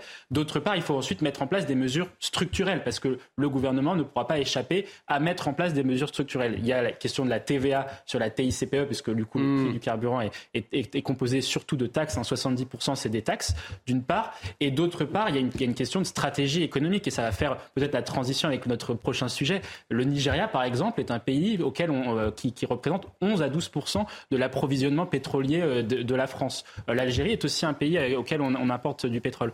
Et donc ça, ça pose la question de la diversification de vos approvisionnements. Et là-dessus, le gouvernement a ces deux mesure-là qui peut mettre en place assez rapidement pour pouvoir justement soulager le pouvoir d'achat de la France du travail. Vous parliez du Niger, du continent africain, justement, l'instabilité au, Niger, toujours à la une de l'actualité. Pour en parler, on accueille Harold Iman, spécialiste des questions internationales pour CNews. Bonjour euh, mon cher Harold. Une réunion des chefs d'État-major des pays de l'Afrique de l'Ouest, hein, de la CDAO, démarre aujourd'hui, et ce pour deux jours, une semaine, on le rappelle, après le, déploiement hein, de sa force en attente pour rétablir dans ses fonctions le président déchu Mohamed Bazoum, alors que de nombreux pays euh, appellent à une résolution pacifique ces derniers jours. Mon cher Harold, on s'éloigne d'une intervention militaire aujourd'hui au Niger euh, Je n'en suis pas sûr, car euh, vous dites un déploiement, c'est l'ordre de déploiement. Mais entre un ordre et les troupes concrètement massées et en train d'avancer sur le territoire nigérien, il y a une énorme marge. Et ce n'est qu'aujourd'hui que les états-majors, donc vous le disiez, se, réunissent à Accra au Ghana. Ironiquement, le Ghana n'est pas un des pays qui a s'est porté volontaire pour envoyer des troupes, mais fort probablement il aidera par la suite. Donc, si on regarde sur la carte, on verra, euh, voilà, les pays en vert, c'est ceux qui vont euh, donner. Le Sénégal, Guinée-Bissau, un tout petit peu moins chaud, mais les trois autres, Côte d'Ivoire, Bénin, Nigeria, vont envoyer des soldats, hein, plusieurs centaines, voire milliers. Donc on aura une force considérable euh, sous la main. Ça ne veut pas dire qu'ils vont rentrer euh, en, ordre de combat direct et d'affrontement. C'est hmm. plutôt euh, un petit peu entre une intimidation et une présence. Bon, ces pays se réunissent donc, mais diplomatiquement, ils ne sont pas sûrs de vouloir véritablement s'imposer par la force, car il y a une espèce de bluff qui est de moins en moins bluff dans l'air. C'est-à-dire, on montre les muscles et on espère que l'autre va céder. Euh, l'autre, euh, il n'est pas soutenu par les États-Unis, euh, la junte, mais les États-Unis sont beaucoup moins, je dirais, hostiles à l'idée de garder la junte en place. Le Nigeria complètement vent debout et Paris complètement vent debout. Et puis, la junte a un vrai soutien, mais qu'est-ce qu'il vaut? On va regarder sur la carte les, pays qui ont des étoiles, hein, surtout Burkina Faso et Mali, euh, on dit qu'ils iraient l'aider. Mais bon, en attendant, 17 soldats nigériens sont morts à la frontière entre le Niger et le Burkina Faso. Les djihadistes, eux, se frottent les mains pendant tous ces épisodes. Et depuis même l'arrivée de Wagner, Wagner, ce, n'est que euh, tiers des soldats européens et onusiens qui étaient là. Hein, parce que l'ONU, les casques bleus aussi s'en vont du Sahel. Donc euh, partout, ce n'est pas Wagner qui peut renverser la vapeur. Et c'est évident que euh, celui qui voudrait voir le djihad complètement contenu ne choisirait pas la voie de la junte, mais bien sûr, euh, bon, la population, elle, elle est insatisfaite d'absolument pratiquement tous ses dirigeants et dans tous les pays de l'Afrique de l'Ouest euh, dont on parle, du Sahel en tout cas. Harold Iman, euh, les États-Unis, la Russie mm. aussi ont appelé à une résolution au Pacifique. Euh, la France a-t-elle encore du poids? On sait qu'il y a 1500 soldats hein, français euh, aujourd'hui au Niger. Est-ce qu'elle a encore du poids? Est-ce que sa parole est entendue aujourd'hui dans cette région du continent africain? Bah, surtout, euh, sa parole est entendue parce que ça hérisse pas mal euh, les militaires qui sont là. Les militaires qui sont là n'ont pas beaucoup de succès militaire alors, euh, hmm. dont ils pourraient se vanter. Donc, en fait, ce qu'ils auraient voulu depuis le début, c'est que, en gros, je schématise, que les soldats français soient sous leurs ordres. de manière indirecte, ça, ça, revient à ça, pour comprendre. je mets un peu des pincettes, mais et ça n'est pas arrivé. Donc, comme le djihad quand même progresse, même avec une présence française, ils se disent, bon, on se débarrasse de ces gens-là, on fera à notre manière, et puis le peuple nous soutiendra, et puis Wagner arrivera, et les Russes nous encouragent, et ils sont enivrés par cette espèce de hmm. perspective qui tombe complètement à plat au Mali, totalement. Hein, ils ont perdu tout le Nord. Ils ont perdu tout le Nord depuis le départ de Barkhane. Donc, euh, le temps que tout ceci entre dans les têtes, euh, il y a de la marche. Et là, Bon, est-ce que la France sera évincée ou non? Donc, les pays qui sont un peu plus raisonnables, style euh, Côte d'Ivoire, d'autres qui, en ont vu d'autres, ils, restent un peu sur la ligne française. On sait très bien que c'est bien que vous soyez là. Et, c'est un jeu contre le temps. On verra euh, quelle faction prendra le dessus. Ce qui est intéressant, Mathieu, c'est que Nicolas euh, Sarkozy a pris la parole, on le sait, euh, aujourd'hui dans les colonnes du Figaro. Il a parlé du problème de fond au Niger, c'est celui de la présence prolongée de notre armée dans nos anciennes colonies, euh, ce qui laisse penser que nous sommes une force d'occupation. Ce sont les mots qu'il utilise ce matin. Quel est votre regard sur ce... Bah, Là-dessus, je rejoins ce qu'a dit effectivement Nicolas Sarkozy hein, sur, le sujet. Je pense qu'il faut de toute façon sur ce sujet être très précautionneux, parce que de toute façon, on n'a pas toutes les, euh, tous les éléments, on va dire, euh, euh, qui remontent au fil de l'eau. moi, moi ce, que, ce que disait aussi par rapport à ce que vous disiez, c'est que effectivement, la population est plutôt insatisfaite, serait plutôt insatisfaite de, ce coup d'État parce que justement, la junte avec, enfin, ne permettra pas de répondre à leur, on va dire, à leur l'objectif qu'ils s'étaient c'est-à-dire rétablir la sécurité dans leur pays alors même qu'on a la menace euh, justement djihadiste et terroriste, parce que justement la junte n'est pas en capacité de, sécuriser le Niger. Là, après, sur la question d'une intervention éventuelle euh, de, la CDAO, si c'est toujours d'actualité, et je parle sous, votre contrôle, le, euh, moi, ça, me pose problème, entre guillemets, cette, intervention sur deux points. Le premier, c'est que c'est très compliqué, en tout cas on le voit hein, dans, l'époque contemporaine, d'envahir des pays de cette taille-là. Le Niger, c'est un pays qui fait 25 millions d'habitants, avec dans une région sahélienne, qui est une région où il y a une, une explosion euh, du, du, trafic d'armes, donc des, des, des réservoirs d'armes illégaux euh, qui, euh, qui circulent en, liberté. Et d'autre part, c'est le deuxième point que je vois, c'est que euh, l'équilibre diplomatique dans la région est plutôt, justement, c'est plutôt équilibré. C'est-à-dire que vous avez des pays qui soutiennent la, la junte hmm. versus des pays qui, qui, sont un peu plus, qui sont plus hostiles. Et cet équilibre des forces, en tout cas, semble, semble faire en sorte que le conflit peut se prolonger au Niger. Et on arrive au terme de cette émission à un, dossier que nous suivons de très près, la situation au Niger, notamment avec vous, Harold Iman, spécialiste des questions internationales. Un grand merci d'être venu sur ce plateau. Euh, merci Erwan Barrio, merci Sébastien Ligné, merci euh, Mathieu euh, d'avoir débattu, d'avoir décrypté, analysé l'actualité du jour. Une actualité qui continue, bien évidemment, sur CNews. tout de suite, vous retrouvez Thomas Bonnet pour la parole aux Français. Excellent après-midi sur notre antenne. À très vite.